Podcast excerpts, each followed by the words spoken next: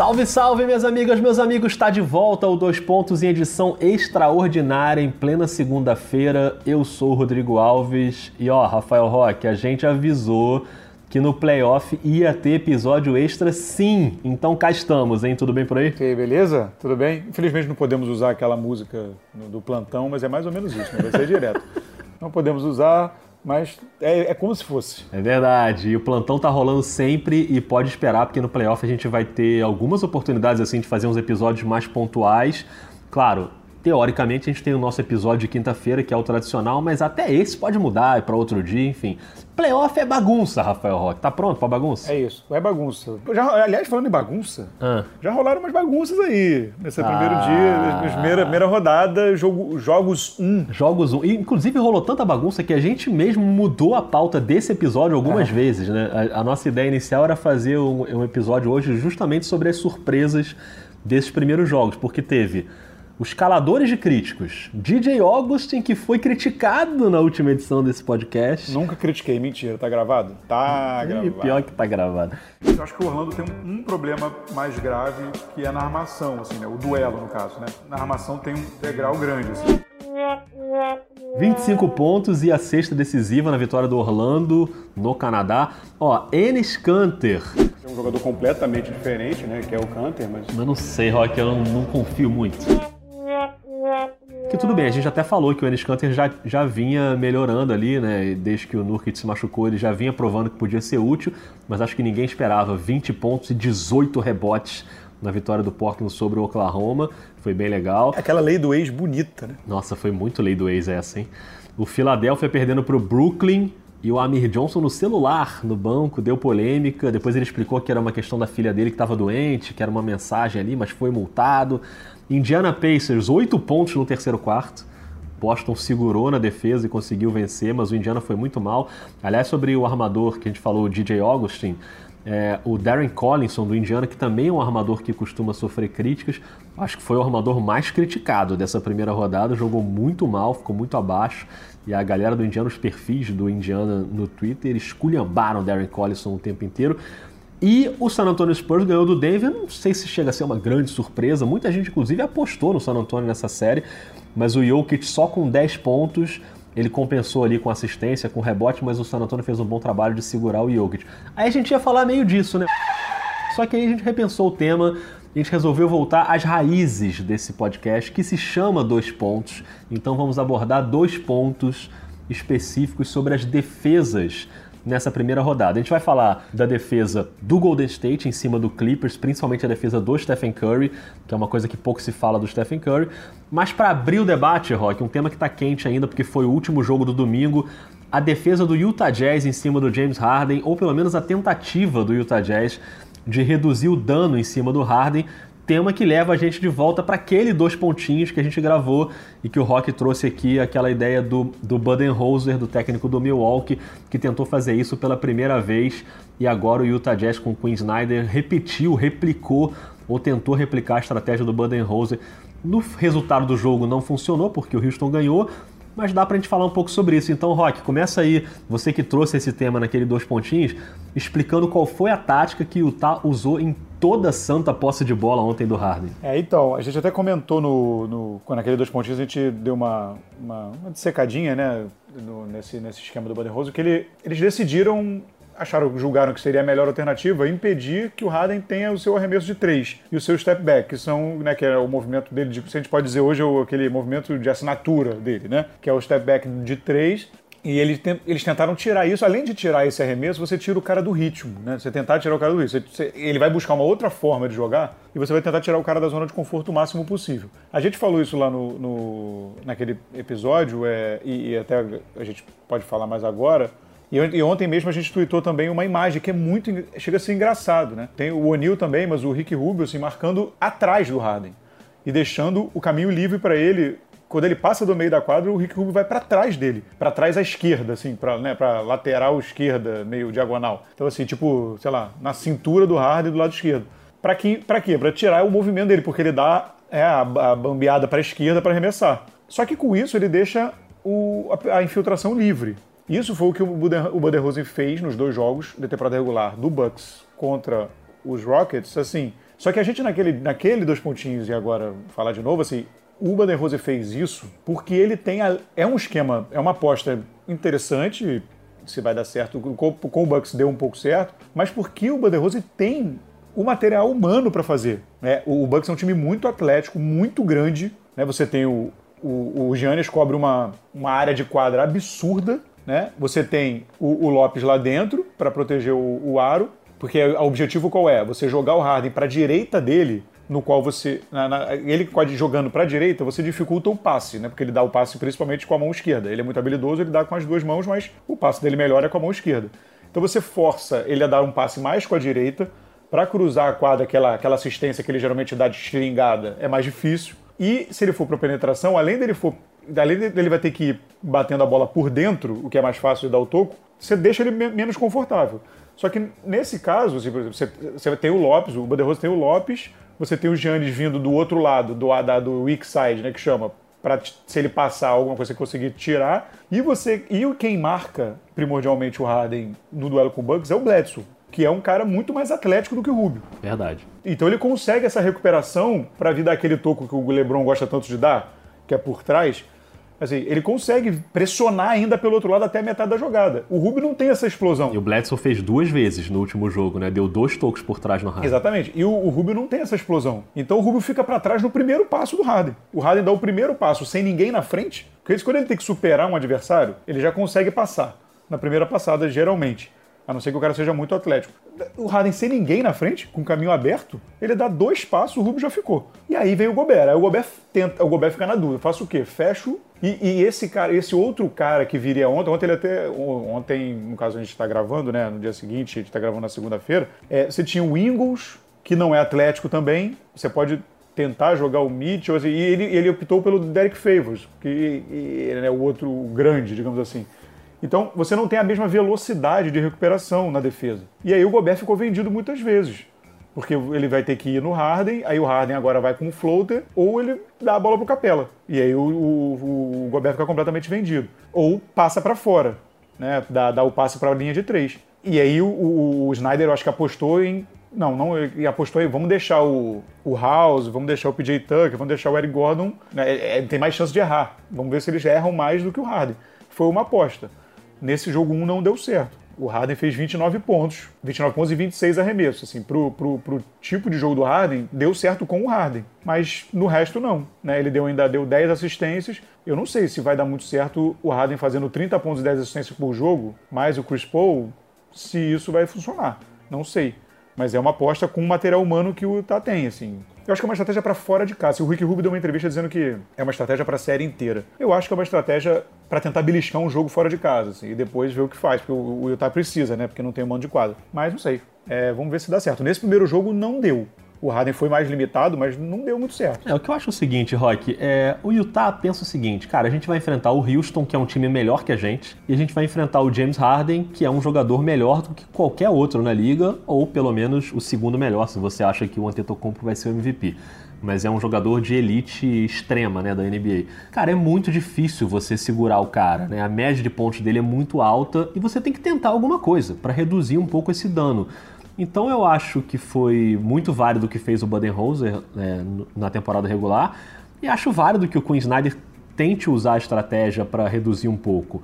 Como você falou, o que aconteceu ontem é que o efeito dessa marcação acabou caindo para o lado do Houston, porque das duas uma, ou o Harden conseguia conectar o Capela, o que aconteceu algumas vezes, na ponte aérea, inclusive, né? Porque o Capela é uma jogada clássica do Houston, né? O Harden partir para dentro ou o Chris Paul partindo para dentro e a marcação vem na ajuda e o Capela fica livre para a ponte aérea, ou os caras matarem bola de três.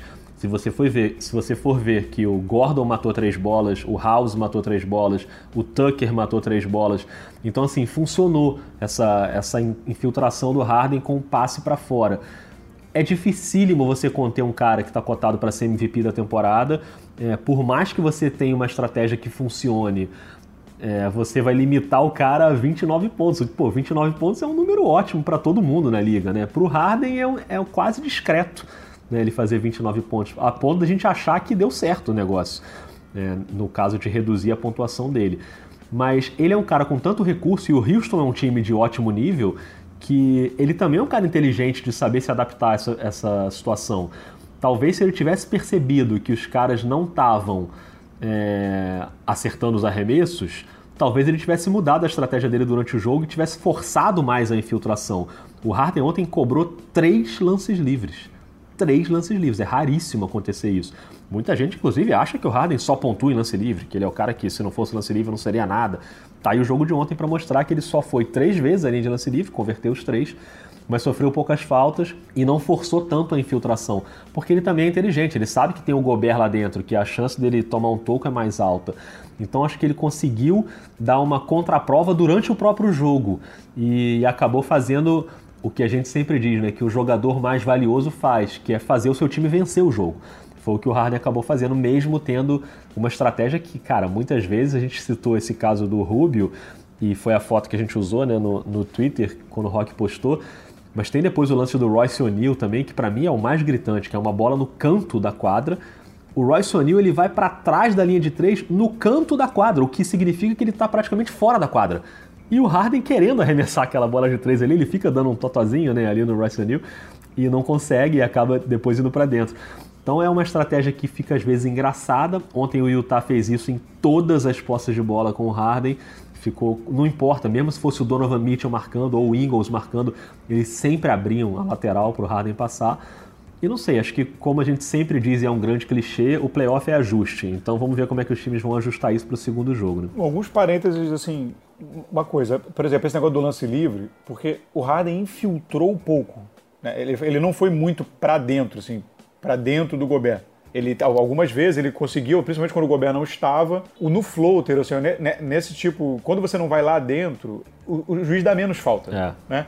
Porque o contato não é tão, é mais um tapa no braço, não sei o quê, e acaba, enfim, acaba não sendo tão assim. Assim, o, o curioso é que o Harden, mesmo sendo acossado na bola de três dele, ele não arremessou nenhuma bola confortável de três. As, as, bolas de três que ele acertou foram todas assim, ele teve que abrir o espaço, fazer um movimento todo doido para conseguir. E ainda assim ele chutou 40%. É, quatro bolas. Que é né? é bastante razoável. Assim. Tem esse detalhe. E, e assim, o, o, uma coisa muito curiosa é que o, o, o Mike D'Antoni ele já fez um, um ajuste é, dentro do jogo. Não é, não é incomum o Houston acertar mais bolas de três, arremessar mais bolas de três do que de dois. É, é normal. É o time, acho que é o único time na, na, do, dentre os 30 que arremessa mais bolas de três do que de dois. Normalmente. Ontem, no domingo à noite, no jogo 1, ele arremessou menos bolas de três do que arremessos totais. Por quê?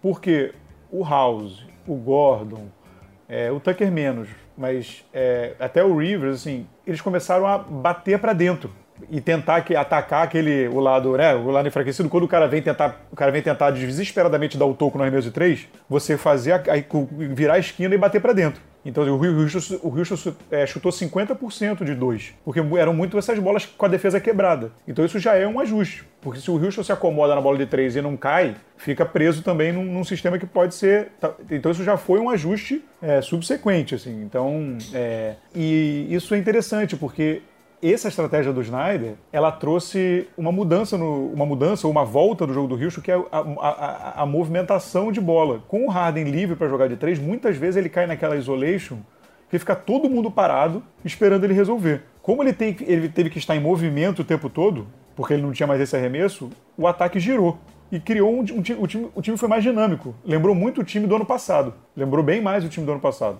Que tinha muito isolation, mas tinha uma, era um time um pouco mais, com um pouco mais de movimentação. É difícil mesmo é, conter, né? São muitas alternativas. O time, eu acho o elenco do Rio hoje mais profundo do que o do ano passado. O time, ele, ele, ele, o teto dele é mais alto e o chão é mais baixo ele pode fazer um jogo muito pior. No ano passado era mais consistente, mas eu acho o time com potencial de ser mais talentoso do que o ano passado. É, e vai ser legal ver no playoff isso, porque o playoff é muito isso, né? O estilo de jogo do time muda, né? Porque ele tem que responder várias vezes seguidas durante uma série ao que o outro time está tentando fazer para segurar por isso que o playoff é tão legal e por isso que a gente adoraria ficar fazendo isso que a gente está fazendo com essa série. A gente adoraria ficar fazendo com todas as séries e gravando 500 episódios. Vocês não iam aguentar mais ouvir a gente, mas tudo bem. Mas vamos chegar lá. Vamos pro Golden State, Rock? Vamos, vamos. Cara, o Golden State Warriors ganhou do Los Angeles Clippers, foi o único time do sábado que ganhou, que, enfim, se garantiu ali, né? É, quebrou aquela questão das zebras que estavam acontecendo ao longo do sábado, conseguiu se impor diante do Los Angeles Clippers. O Clippers fez um jogo que não foi ruim, o time não jogou mal, mas o Golden State deu aquela ativadinha no modo playoff, que a temporada regular eles vão levando ali numa boa, e quando chega no playoff geralmente é um outro time, e aí o que a gente teve foi um Golden State marcando muito bem, que é uma coisa que a gente nem sempre fala sobre esse time. O Golden State deu 14 tocos nesse jogo, fechou muito o seu garrafão para as tentativas do Clippers de pontuar dentro do garrafão. O Stephen Curry, que brilhou intensamente no ataque, né? ele matou 8 bolas de 3, fez 38 pontos, deu 7 assistências, mas um ponto muito importante do jogo dele, desse jogo, foi a defesa. Ele defendeu muito bem. Ele pegou 15 rebotes, que foi a maior marca de rebote da carreira dele, sendo três rebotes ofensivos. E, e ele ajudou, claro, ao lado do Clay Thompson, aí é uma coisa mais de esquema, mas ele também foi importante nisso, a limitar muito a dupla de armadores do Clippers na pontuação. O Beverly e o Shemet fizeram três pontos cada um, os dois com um de seis nos arremessos e um de quatro da linha de três. Então eles conseguiram segurar é, muito bem ali esses jogadores. O Gilgis Alexander, 18 pontos, teve uma boa atuação, mas teve um lance específico que o Curry rouba uma bola espetacularmente do, do Alexander quando ele está no contra-ataque e na sequência sai a bola de três do Curry. O Curry acabou sendo recordista, né, passando o Ray Allen como maior número de bolas de três em playoff. Então foi um Curry é, esperto nos rebotes e ajudou muito a equipe do Golden State de uma maneira como ele nem sempre está ajudando, né? Porque ele não é um cara muito alto, ele não é um reboteiro, ele não é um armador super atlético como Westbrook, por exemplo, que pega muito rebote. Ele conseguiu se reinventar, mesmo mantendo o, o, forte dele, que é a bola de 3 e que ele conseguiu e muito bem, ele foi 8 de 12 nas bolas de 3, ele ainda assim deu um jeito de se reinventar com os rebotes e defensivamente, e aí mostrou o grande jogador que ele é, que eu acho que às vezes a gente esquece um pouco isso também, né, Rock? Como o Curry é um cara muito fora de série. Né? Sem dúvida, o Curry é, o Curry é um cara que fica marcado, digamos assim, se a gente pode usar essa palavra, pela, pela produção ofensiva, né? E ele, notadamente, porque o time do Golden State é muito forte da defesa, ele é o pior defensor do time. É.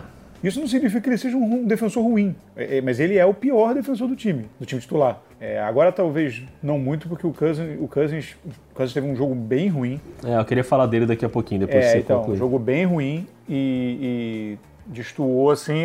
O, o Golden State fez essa, teve essa estratégia, você falou dos tocos, né? Toco mesmo, o Cousins não teve nenhum. É. Os tocos foram dos alas e dos armadores. Impressionante isso. Né? É, é claramente uma estratégia, né? De você vir, você forçar a marcação de perímetro. É, só pra gente botar aqui nos números, o Kevin Durant deu três tocos, Clay Thompson com três tocos, o Igodala com três tocos, e aí você tem um toco do Curry, um toco do McKinney, do, do Green, mas foram basicamente jogadores de perímetro que ajudaram nos tocos. É, você força bastante o, o jogo de perímetro, né, porque... Porque Convenhamos também, né? Lá, lá, lá dentro do. O, o Harrell teve um jogo muito bom. É, e aí o, o, o, Clippers conseguiu uma válvula de escape, mas assim, com o Zubat, assim, ele né, não é aquele jogador que você vai pensar assim, ah, de repente é uma, uma, grande ameaça. Então eles forçaram muito a marcação de perímetro e, e aí nesse momento entra um pouco aquela história. Tipo, os meninos deve, sentiram, né? O, o Shai não foi bem, mas assim, né, o Chamet né, e o Beverly não é um jogador, é mais experiente, mas não é um jogador de produção absurda ofensiva, né, é um jogador mais conhecido pela defesa. É. Então ficou um pouco complicado. O Williams entrou, obviamente, e, e, e, fez o que ele tem feito essa temporada inteira. O time é, é complicado esse embate aí, né? Assim, eu acho que a gente já tinha comentado isso quando deu os palpites e, e até é, eu, eu, escrevi um, também um artigo de opinião lá sobre o Golden State, publicou na sexta-feira, falando do Golden State e dessa coisa de, de. Porque o Golden State esse ano não, não tinha, ficou fora dos holofotes, né? Até a temporada inteira. Em, em, questão de produção, assim, de quadra. Veio e foi líder do Oeste, tudo mais, mas é aquela coisa que você já espera, né? Você joga o sarrafo lá no alto e nem te impressiona mais. E uma galera começou, ah, sei o que, esse time será que perdeu, não é mais o mesmo? E a gente sabia que quando o playoff começasse, isso ia isso ia voltar. É, a intensidade defensiva é muito importante nos playoffs e eles iam voltar a ter isso. O Golden State teve a décima primeira, foi a décima primeira defesa na temporada regular, o que é, né, é, é ruim, assim, para um time tão de elite, mas agora, contra, contra os Clippers seria disparada melhor. É, eles tomaram 104 pontos, né, que é uma, um número bem melhor do que o que eles costumam ter de média na temporada regular. Né? Você, como é que diz, aperta a defesa, né, o, o aquele índice de eficiência foi 108.5 na temporada por 100 postos de bola. Contra o Clippers foi 95. É. E a inteligência também foi muito impressionante que não ficava buraco na, na rotação defensiva, né? E, e, muita inteligência de deixar os jogadores, de forçar a marcação em cima do jogador que é melhor arremessador. O Chamet teve muito pouco espaço, muito pouco espaço. E o, e o Shai foi bem porque ele é, ele é bem pior, né? Ele, ele chuta 36% de 3 e o, e o, e o Landry Chamet 42%. É. Então quem teve espaço foi ele. Se alguém vai ter que ter espaço, deixa ele. Deixa ele chutar. Ele foi bem mas podia não ir, ia ser pior ainda. Então, assim, muita inteligência, muita inteligência para jogar na defesa, o que é metade ou mais da metade do trabalho. Agora, Rock, tem uma questão que você citou aí rapidamente do DeMarcus Cousins, que ele teve uma atuação ruim. Se você pegar os números dele, ele teve 9 pontos, 9 rebotes, 4 assistências. Quer dizer, não é horroroso, né, esse número, mas o aproveitamento de arremessos dele foi muito ruim, 4 de 12, principalmente para um pivô. Ele saiu eliminado com faltas e ele não conseguiu se encontrar ali no jogo. E o Golden State ganhou o jogo com muita facilidade, né? Conseguiu dominar o jogo mesmo assim. Se você, se você pensar que o Golden State ganhou por 14, não, 14 não, 17. Ganhou por 17. E com ele em quadra, o time perdeu por 17. É, o plus-minus dele é menos 17, né? Então, assim, é, é muito gritante. É uma proeza, né? Pois que é. ele conseguiu, né? Mas eu acho que corrobora um pouco aquilo que a gente tinha falado lá no início da temporada, antes dele estrear ainda, de que o Golden State não precisa dele para ser um time super competitivo. Então que tinha essa dúvida, poxa, mas será que ele vai voltar bem? Será que fisicamente ele vai render? Será que ele vai se encaixar no time? O Golden State Warriors é um time que pode se dar o luxo de incluir um cara do tamanho do DeMarcus Cousins, da importância dele na NBA, no time, mesmo com o risco de ele dar uma desandada no time em alguns jogos. Foi o que aconteceu ontem, ele deu uma desandada no time, ok. O time sobreviveu sem ele, sobreviveu bem e dominou o jogo contra uma outra equipe que é boa também, que é o Clippers, que faz uma boa temporada. Então acho que isso prova que o Cousins é uma peça de luxo para o Golden State. Ele pode ser muito útil em alguns momentos, quando ele estiver controlando as faltas, acho que é um problema dele, né, na carreira toda, não só em falta técnica, mas a falta mesmo do jogo, como ele é meio truculento ali na marcação. Quando ele estiver controlando, quando ele estiver bem e espaçando bem o jogo e até saindo para matar uma bolinha de fora, ele pode ser muito útil. Quando ele não estiver sendo útil, ele vai fazer o trabalho sujo dele ali, como ele pegou nove rebotes ontem, e vai sair de, com faltas e ok, beleza, pode sair, vai descansar aí, amigão, porque a gente se segura aqui sem você.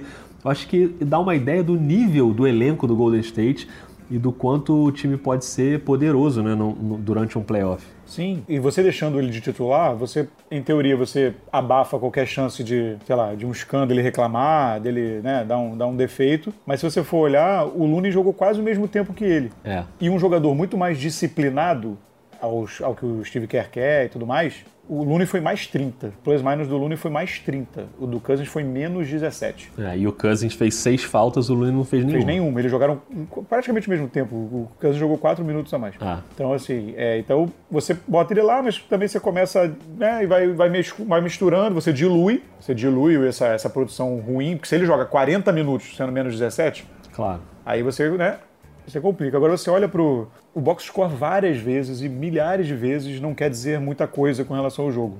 Mas você olha o box score do Golden State assim, é uma coisa, né? É, você pega aquele para fazer uma palestra, aí você pega o box score e fala assim, olha aqui, e de um jogo normal, mas tipo 50% de, de 2, 47 quase por cento de 3, 85 de lance livre, um terço dos arremessos de quadra com assistência.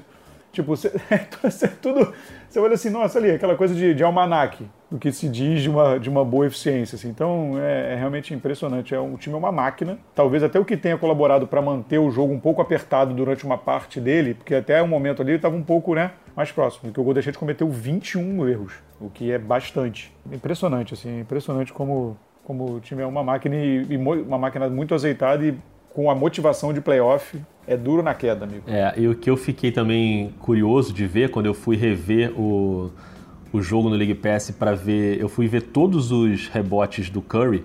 Os eu fui nos 15 rebotes para ver como ele exatamente ele pegou esses rebotes. Ele se posicionou muito bem nos ofensivos, né, fazendo o, o bloqueio para ele mesmo pegar os rebotes. E nos defensivos eu já fui com, com uma ideia pré-concebida de que, pô, claro, o cara pegava os rebotes defensivos e já partia no contra-ataque ligando e funcionando. E não foi bem assim. É, o Curry cometeu quatro desperdícios desses 21 que você citou do Golden State. E eu vou me arriscar aqui a dizer que todos, ou pelo menos três desses, foram quando ele pegou o rebote defensivo e saiu correndo para ligar o contra-ataque e fez um passe errado, logo de cara. Então é, é, aquela história que você falou, né? O box score ele explica muito e claro que é bom a gente dar uma olhada no jogo também de vez em quando para perceber o que, que aconteceu ali para não pra gente também não cair num clichê de que pô, o cara pegou 15 rebotes, então ele melhorou muito o ataque quando ele pegava o rebote defensivo e saía na correria. E não foi assim, ele cometeu erros ali. Acho que ele foi muito importante nos três rebotes ofensivos, os três foram geniais e, e se posicionou bem para pegar esses rebotes. Ele estava muito ligado no jogo, assim. Então é, é aquela história. O Clippers tentou, o Beverly tentou tumultuar também o tempo inteiro de tumultuar que eu digo assim, de entrar na cabeça né, do, dos caras do Golden State, acabou sendo expulso junto com Kevin Durant. É, num lance até que eu achei, foram duas faltas técnicas duplas na sequência. Na segunda, eu até achei que o Duran merecia mais. O Duran empurra o Beverly para fora da quadra. O Beverly está desequilibrado, eles estão disputando ali uma bola. E o Duran, daquele jeito dele, vai lá e dá um empurrãozinho pro cara cair já na, na placa de publicidade ali. O Beverly levanta bravo e o juiz tinha acabado de dar uma técnica dupla nos dois, dá outra e os dois estão expulsos. Mas eu acho que o, vai ser uma tentativa do Clippers de ir por um lado também de, do emocional ali do, do Golden State, mas mesmo assim é difícil, né, Rock? É difícil e, e, e, essa expulsão foi. Você olha a imagem. Eu primeiro fiquei tentando olhar ali o, né, o que tinha acontecido, mas depois eu fiquei olhando pro juiz. É. Cara, e a cara do juiz, tudo bem que ele faz aquele espetáculo, que ele sabe que ele vai aparecer no, né, claro. nas imagens, vai bombar, mas assim, cara, a expressão corporal dele, o que ele fala, tipo, é tipo um professor mandando os alunos para coordenação. Ele olha para os dois e fala: vocês dois vão embora. tipo, sai daqui. Não me, não me, arruma mais problema. É, foi tipo o professor falando assim: meu filho, vai lá para a diretoria, eu não aguento mais você jogando aviãozinho na minha aula. Assim, foi muito engraçado. Assim, é, ele fez uma cara de tipo, assim, os dois para fora. Sai, sai. Muito bom. Deixa eu fazer meu jogo direito. Isso aí eu vou comprar uma pipoquinha para ver esse embate aí na série, que ah. acho que tem, tem a chance de ser interessante. Rafael Roque, você jogava aviãozinho na, na época não, do colégio? Não, muito comportado. Disciplinado? Disciplinado, disciplinado. Não sentava lá na frente, não, mas eu sentava com a galera lá atrás, mas eu era disciplinado. Muito bom. Então era, era que nem eu, também era nessa vibe aí. É, eu, agora, eu quero ver se, o, se o, esse grande caráter chamado Draymond Green vai se meter ah. nessa confusão aí do Kevin Durant com o Beverly. Vamos ver. Sabia que você ia botar Draymond Green no Pô, fim desse falou episódio. do Draymond Green, pois metade é, do episódio. Dá. Metade não do episódio do Golden State a gente não fala do, do Draymond Green, como pode? Ô, Rock, faz uma previsão aí, quando é que a gente volta, hein? Ah, amigo, fique atento, fique atento, que é a qualquer momento. Pintou alguma coisa, a gente volta. A qualquer momento, mesmo sem a musiquinha do plantão, a gente volta a qualquer momento. Rafael Rock, estamos aí, estamos no playoff, voltamos em edição extraordinária, ou quinta-feira, quem sabe. Vamos aguardar. Valeu, hein? É, valeu. Eu gostaria de dizer que foi só a rodada de jogo 1 da primeira ah, fase. É tô ansioso. Isso. Eu tô nervoso. Falta muito, amigo. Um abraço. Um abraço e até mais.